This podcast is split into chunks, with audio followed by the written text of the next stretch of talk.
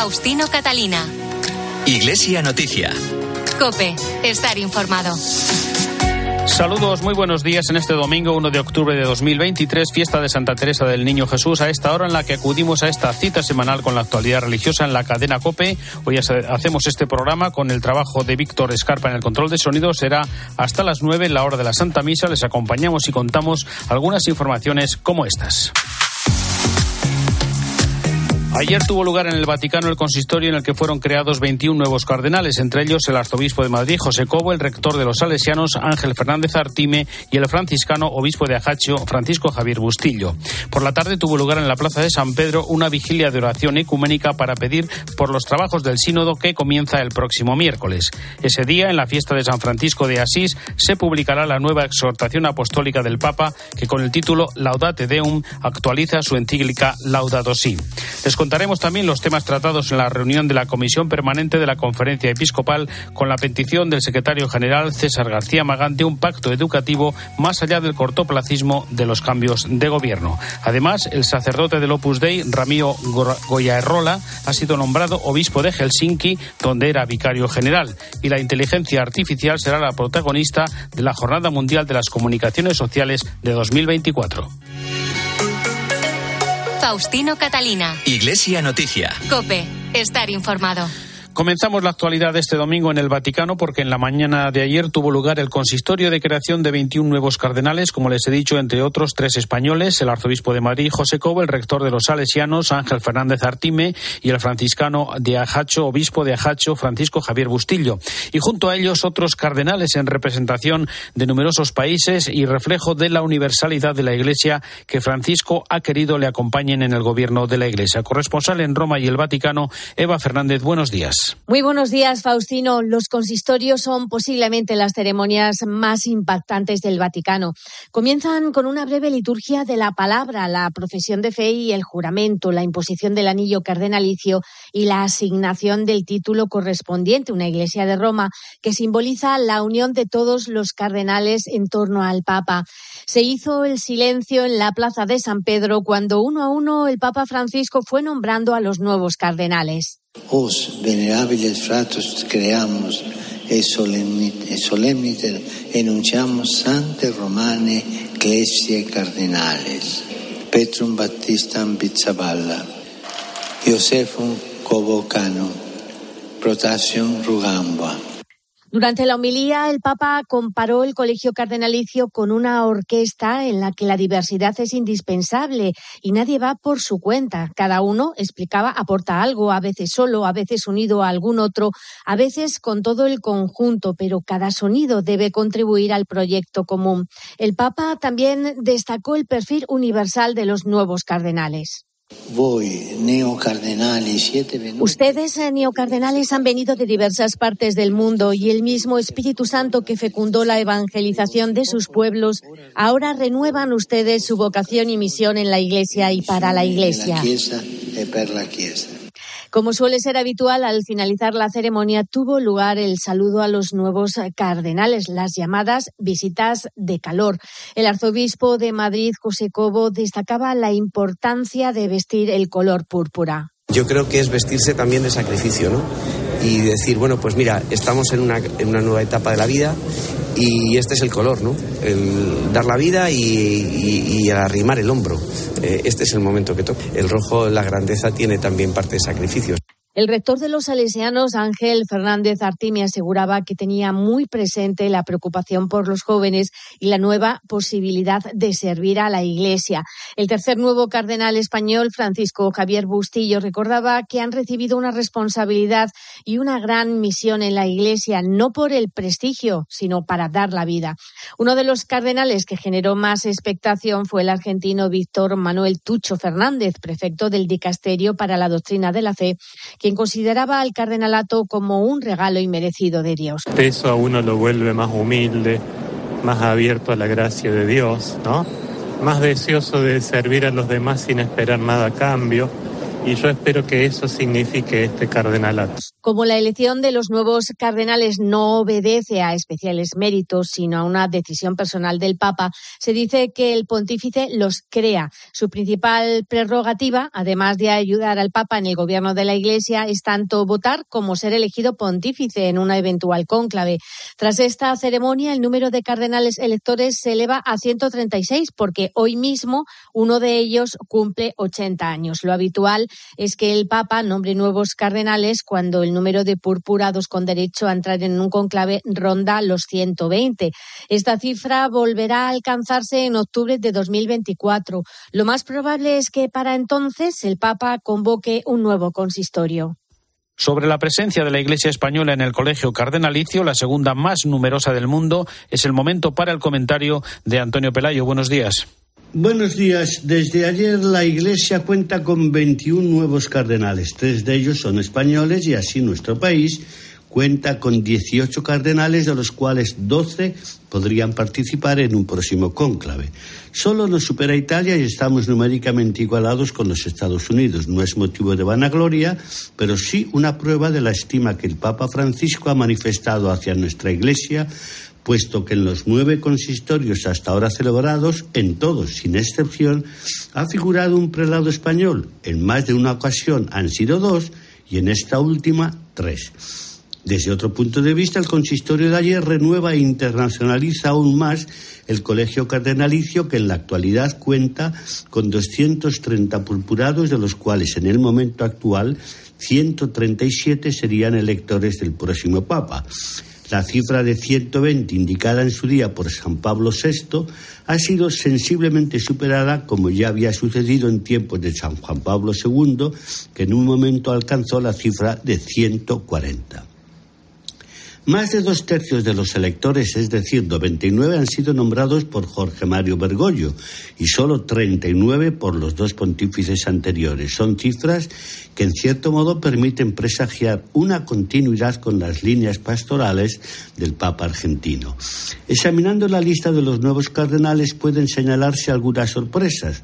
Las más cercanas a nosotros son, en primer lugar, las del arzobispo de Madrid, que hace pocos meses era solo obispo auxiliar. No menos sorprendente resulta que el Papa haya nombrado cardenal al actual rector de los salesianos, Ángel Fernández Artime, siendo la primera vez que un superior general en ejercicio recibe la púrpura. Permanecerá en su cargo hasta julio del 2024, mes en que presentará la dimisión. Por fin ha sido el franciscano navarro Francisco Javier Bustillo, obispo de la diócesis de Ajaccio en Córcega, el que completa el trío de españoles elevados al cardenalato. Para no alargar este comentario, resaltaré el nombramiento de un cardenal en Sudán del Sur y otro en Malasia, países ausentes hasta ahora en el que hasta hace poco era llamado Sacro Colegio Cardenalicio. Desde Roma les ha hablado Antonio Pelayo. Gracias, Antonio. En la tarde de ayer, el Papa participó en la Plaza de San Pedro en una vigilia de oración ecuménica para pedir por los trabajos del Sínodo de Obispos que comienza el próximo miércoles. Participaron 3.000 jóvenes de varios países, además del patriarca ecuménico Bartolomé I y el arzobispo de Canterbury, Justin Welby, entre otros líderes religiosos. Por cierto, que el mismo día de comienzo del Sínodo, que durará hasta finales de mes, se presentará la nueva exhortación apostólica de Francisco con el título Laudate Deum, aclamad a Dios. Es una continuación y actualización de su encíclica Laudato Si, Eva Fernández. Ayer fue una jornada intensa en el Vaticano. La impactante vigilia de oración sirvió de preámbulo para el inicio del sínodo porque inmediatamente después los miembros de la Asamblea se trasladaron a una localidad cercana a Roma donde iniciaron los ejercicios espirituales. Durante su homilía el Papa subrayó la importancia del silencio en la vida de los creyentes y de la Iglesia y en el camino de la unidad de los cristianos. Cuanto más nos dirijamos juntos al Señor en la oración, más experimentaremos que es Él quien nos purifica y nos une más allá de las diferencias. La unidad de los cristianos crece en silencio ante la cruz, como las semillas que recibiremos y que representan los diversos dones concedidos por el Espíritu Santo a las distintas tradiciones.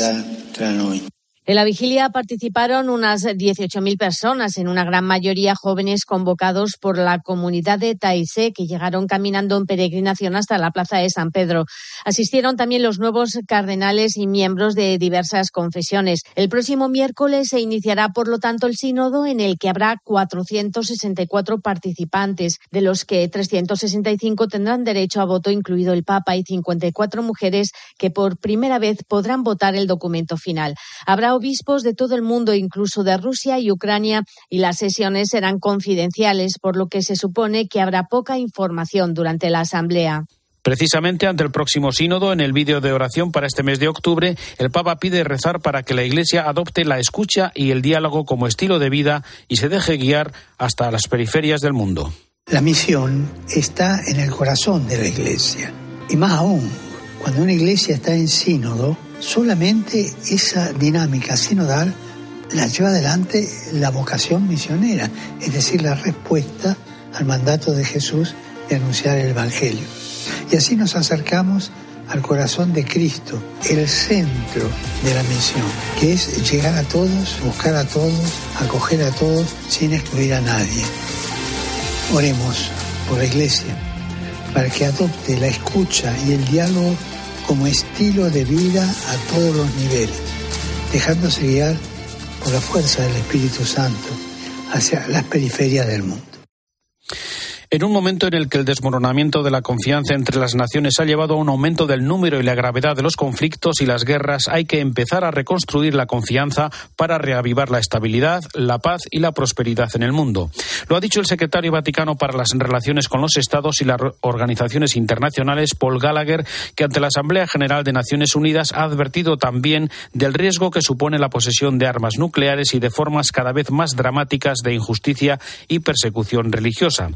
Francisco, por su parte, considera que para que las personas puedan vivir con seguridad y en prosperidad es necesaria la conversión personal, solidaridad social y empeño por parte de los gobiernos a nivel local e internacional. Lo dijo en este caso en la audiencia general del miércoles al recordar su reciente viaje a Marsella, al tiempo que pidió que el Mediterráneo no sea una tumba, sino un laboratorio de civilización y de paz. El sueño el desafío compartido es que el Mediterráneo recupere su vocación de cuna de civilización, de vida, de paz. No podemos permitir que se convierta en una tumba o que facilite la guerra y la trata de personas.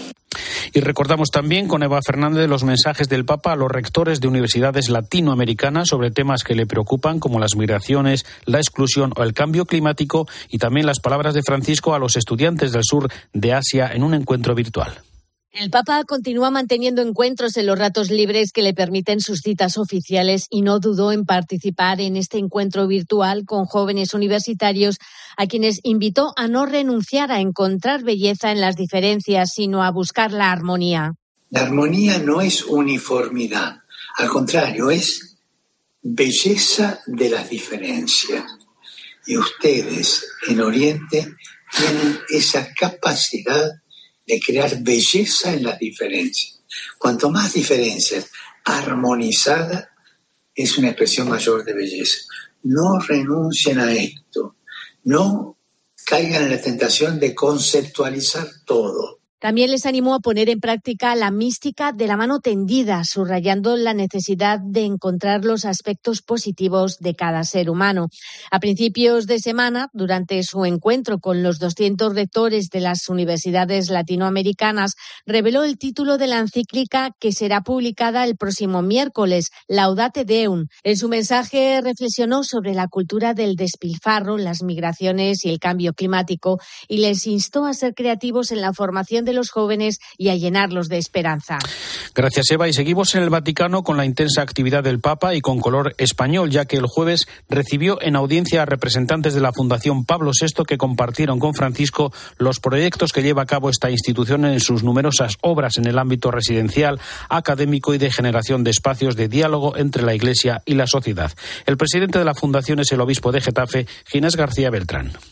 Este encuentro era un deseo que veníamos acariciando desde hace mucho tiempo, encontrarnos con el Papa, acercarnos a la figura de Pedro desde la Fundación Pablo VI, que quiere transmitir y, reflexionar sobre la doctrina social de la Iglesia. No nos ha defraudado este encuentro, todo lo contrario. Hemos encontrado un Papa cercano a nuestras inquietudes, a nuestro trabajo y un Papa que, nos ha ilusionado nuevamente diciéndonos que tenemos una misión importante en la Iglesia y en la sociedad, haciendo actual la figura de Pablo VI a la que sabemos que el Papa Francisco tiene especial veneración. Nos ha dicho que el Papa Pablo VI es actual al mundo de hoy y que tenemos que aprovechar su doctrina el Papa nos ha bendecido y nos ha confirmado en la misión que venimos realizando de ser puentes de diálogo en la sociedad tan necesario en este momento. Fundada en el año 1968 por el cardenal Herrera Oria, la Fundación Pablo VI, heredera del Instituto Social León XIII, tiene como ejes transversales el diálogo con la política, la cultura y la sociedad. También la promoción de la ética en el ámbito de la ciencia, la tecnología y la investigación biomédica, la justicia social, la promoción humana y la ecología integral sobre la base del humanismo cristiano y la doctrina social de la Iglesia. Por sus actividades se interesó el Papa, como nos ha comentado el director de la Fundación Jesús Abezuela. Bueno, le hemos presentado al Papa nuestros proyectos, los proyectos que tiene la Fundación Pablo VI y sobre todo también las iniciativas y esos grandes objetivos que tenemos de futuro. La verdad que nos ha escuchado con atención cada una de nuestras cuestiones que planteábamos, sobre todo esos retos de inteligencia artificial, de la transformación del trabajo, de ecología integral, esas cuestiones que a él le gustan y que tanto interés ha puesto y que tanta eh, atención ha puesto en cada una de las cosas que le contábamos. Y eh, sobre todo nos ha transmitido tres mensajes. En primer lugar, que la Fundación hace un trabajo muy serio y ha dicho incluso más de lo que yo creía. Eh, el segundo mensaje que nos ha transmitido es la importancia que tienen las mujeres en la organización. Ha visto que en, nuestra comitiva, en estos miembros eh, que íbamos en representación de la Fundación Pablo VI, muchos de ellos o varios de ellos eran mujeres y ha puesto el acento en la importancia que tiene en la organización el papel de las mujeres. Y la tercera cuestión que ha puesto y que le ha dado mucha importancia es la figura de Pablo VI, el mensaje de Pablo VI hoy en el siglo XXI. Él mismo nos decía que muchas de las cosas que decía Pablo VI, incluso Evangelii Nuntiatam nos ha puesto como, como ejemplo el, el propio Papa Francisco, que lo firmaría hoy, hoy para el siglo XXI. Faustino Catalina. Iglesia Noticia. Cope. Estar informado. UMAS, mutua especialista en seguros para el sector educativo. Ofrecemos una solución integral para los colegios y guarderías. Daños patrimoniales, responsabilidad civil, accidentes de alumnos. Más de 1.400 centros ya confían en nosotros. Visítanos en umas.es. UMAS, más de 40 años de vocación de servicio. Hay gestos sencillos que pueden cambiar vidas. Incluir a Save the Children en tu testamento es uno de ellos. Este gesto solidario se transformará en educación, medicinas y ayuda humanitaria para la infancia que más lo necesita. Infórmate sin compromiso en savethechildren.es o llamando al 937 37 15. Testamento Solidario Save the Children. Las vidas que te quedan por vivir. Faustino Catalina. Iglesia Noticia. Cope. Estar informado. Y tiempo ahora en Iglesia Noticia para hablar de la reunión de la Comisión Permanente de la Conferencia Episcopal que esta semana se ha celebrado en Madrid. Los obispos han estudiado un documento sobre las retransmisiones de celebraciones litúrgicas, también los preparativos del Congreso sobre la Iglesia en la Educación, que comienza mañana lunes y culminará el próximo mes de febrero. Ese mes tendrá lugar también en Madrid otra cita, el Encuentro Nacional sobre el Primer Anuncio, una prioridad pastoral de la Iglesia española, como lo será también un Congreso Nacional, en este caso sobre las vocaciones. Temas tratados han sido el instrumento de trabajo del Sínodo, que comienza el miércoles en Roma, como les estamos contando, y un nuevo proyecto marco para la pastoral de la juventud.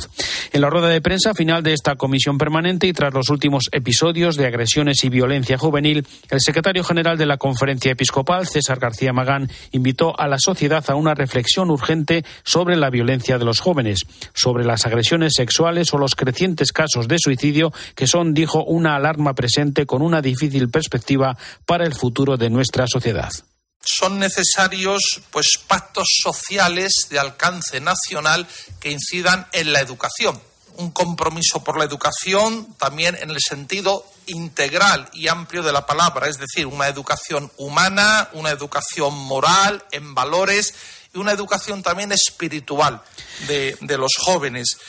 También lamentó que la educación esté al albur de los sucesivos cambios de gobierno o el cortoplacismo de una legislatura y pidió un pacto de Estado que implique a los políticos y a toda la sociedad que se lograra un pacto de Estado entre los distintos partidos políticos, grupos parlamentarios, pero también con la implicación, porque es un problema social, de los eh, integrantes de la sociedad y de los afectados, es decir, profesores, padres de familia, responsables de los colegios, ¿no? También se suma a la petición de este pacto educativo de Estado Luis Centeno, el secretario general adjunto de Escuelas Católicas.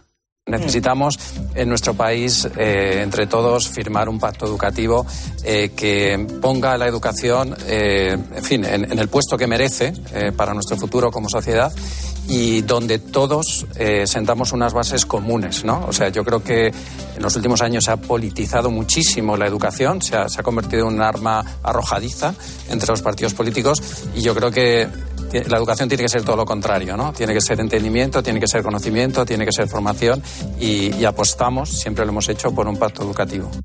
Precisamente en este ámbito educativo, el secretario general de la Conferencia Episcopal ha recordado cómo la Iglesia ha puesto en marcha a partir de mañana lunes ese amplio Congreso de Educación a nivel nacional que culminará, como les hemos contado, en febrero, con el fin de buscar esa mayor eficacia en un asunto que es vital y relevante para nuestro presente y futuro.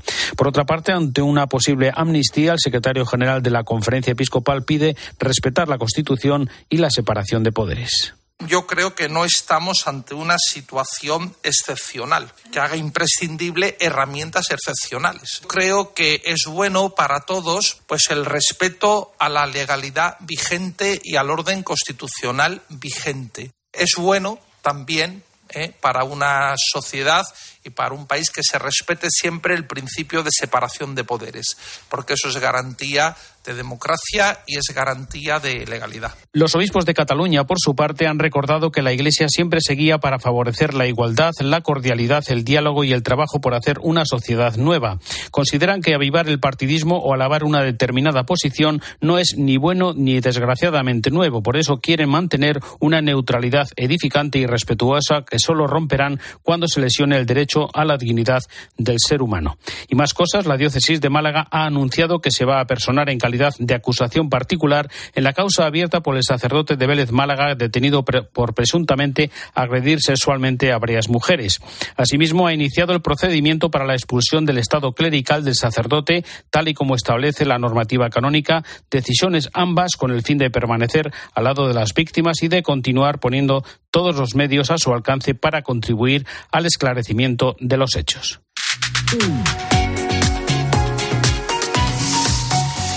Seguro que usted recuerda alguna tienda de artículos religiosos de toda la vida en la que había prácticamente de todo, desde velas para bautizos hasta evangelios o la estampita de algún santo. Pues bien, en Sevilla un grupo de amigos se dio cuenta de que muchas de ellas estaban desapareciendo.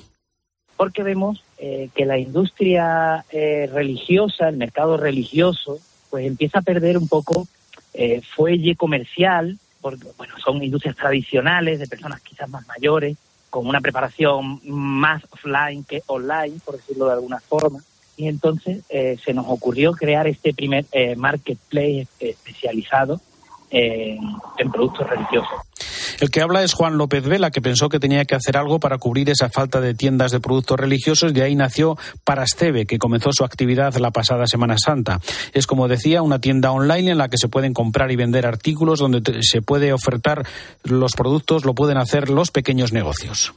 Eh, la idea es que los pequeños comercios puedan acceder a nosotros y vender su producto. Es decir, eh, una tienda online bien montada tiene mucho trabajo y además es muy cara. Compara Paracebe, eh, nosotros al, mercado tradicional pues le, le estamos dando la opción de estar en Internet a un precio pues ínfimo, eh, prácticamente testimonial. También ofrecen una gran variedad de productos para su compra. Luego a las parroquias o al consumidor final, pues le estamos dando una oferta de productos enorme, muchísimo más grande que si van a una tienda tradicional. Pues a través de la web, desde cualquier punto de España, pueden adquirirse los productos religiosos que se deseen, desde, como decíamos, ornamentos litúrgicos, imaginería, libros, mobiliario para iglesia o también al servicio de las necesidades de las numerosas hermandades y cofradías. Juan López Vela quiere que para Esteve sea un instrumento al servicio de la iglesia, para sus necesidades, así como también para fortalecer la fe de las personas. Nosotros somos todos cristianos, somos todos personas, bueno, yo soy muy cofrade, soy de momento de hermandad, entonces realmente cuando, eh, cuando nos ponemos a crear para CEBE, antes que una visión empresarial, nace con esa visión de servicio.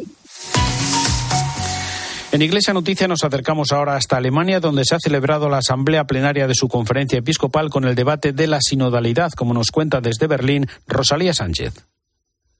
Abrió esta asamblea de otoño en Wiesbaden el nuncio apostólico Nicola Eterovic con un llamamiento a la antropología cristiana, que en su opinión y a causa de la ideología de género se está perdiendo en el mundo y en partes de la Iglesia, dijo. Pero el presidente de la Conferencia Episcopal Alemana, el obispo Georg Betzing, no solo no aceptó esa indirecta, sino que respondió que tanto los nuevos hallazgos en las ciencias de la vida como los hallazgos sociales deben integrarse en las perspectivas clásicas hasta ahora dominantes para poder llegar a las personas de hoy. No ha habido acuerdo unánime en esta Asamblea para la financiación del Comité Sinodal, no aceptado por el Vaticano, pero Betzing ha garantizado que seguirá adelante sin el apoyo de las cuatro diócesis que no quieren participar, que son Eichstätt, Passau, Ratisbona y Colonia. Betzing, por lo demás, apeló a la voluntad de reforma antes del inicio del Sínodo Mundial el martes en Roma.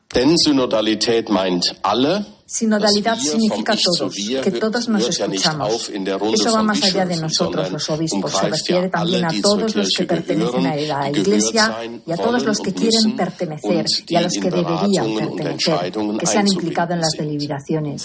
Ich glaube, das ist auch eine Herausforderung für den Papst. Y creo que esto es un desafío para el Papa, que tendrá que posicionarse. Si todos tenemos que aprender sinodalidad, espero que el Papa se adhiera de forma estructural a todo lo que oiga y que procede del sínodo. Petzin habla así por la mayoría de los obispos alemanes, que sin embargo podría variar con nuevos nombramientos. Están ya vacantes Paderborn, Badenberg, Osnabrück y a punto de estarlo Rottenburg, Stuttgart, Münster y Magdeburgo. La Fundación Pontificia Ayuda a la Iglesia Necesitada ha presentado una campaña que con el lema Creer es tu derecho trata de movilizar a los ciudadanos españoles al tiempo que pide a los gobiernos de todo el mundo que se respete y proteja el derecho a la libertad religiosa. En el caso concreto de India ocupa la decimosegunda posición de los países más perseguidos. El sacerdote indio Sebastián Jacob denunciaba 400 casos de persecución en el primer semestre de este año en 23 de los 28 estados. India, siendo el país más poblado del mundo, es una tierra de gran diversidad de cultura, idioma, gente, castas y religión. Pero lamentablemente un pequeño grupo de fanáticos religiosos les quita los derechos constitucionales a las minorías religiosas debido a sus intereses creados que han surgido durante los, las últimas tres décadas y las atacan con frecuencia. Aunque la Constitución de la India establece el derecho a la religión a todos, a elegir y practicar sus propias creencias religiosas, los cristianos son atacados por la falsa atribución de conversión.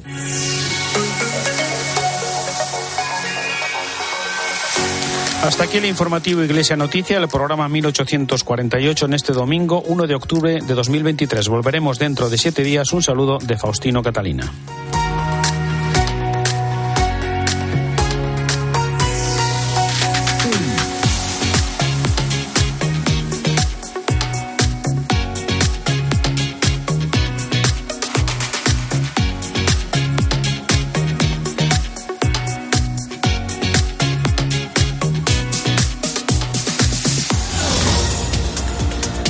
Buenos días. El Papa Francisco pide a los 21 nuevos cardenales trabajar por una iglesia sinfónica y sinodal en sintonía con la universalidad de la institución. El Santo Padre impuso la birreta cardenalicia al rector mayor de los salesianos, Ángel Fernández, al obispo Ajaccio Francisco Javier Bustillo y al arzobispo de Madrid, José Cobo, que decía a los micrófonos de COPE sentirse sobrecogido. Hombre, que esto, es, esto sobrecoge, esto es, un, eh, es una celebración. La verdad es que es sencilla, pero es una celebración celebración intensa. ¿no?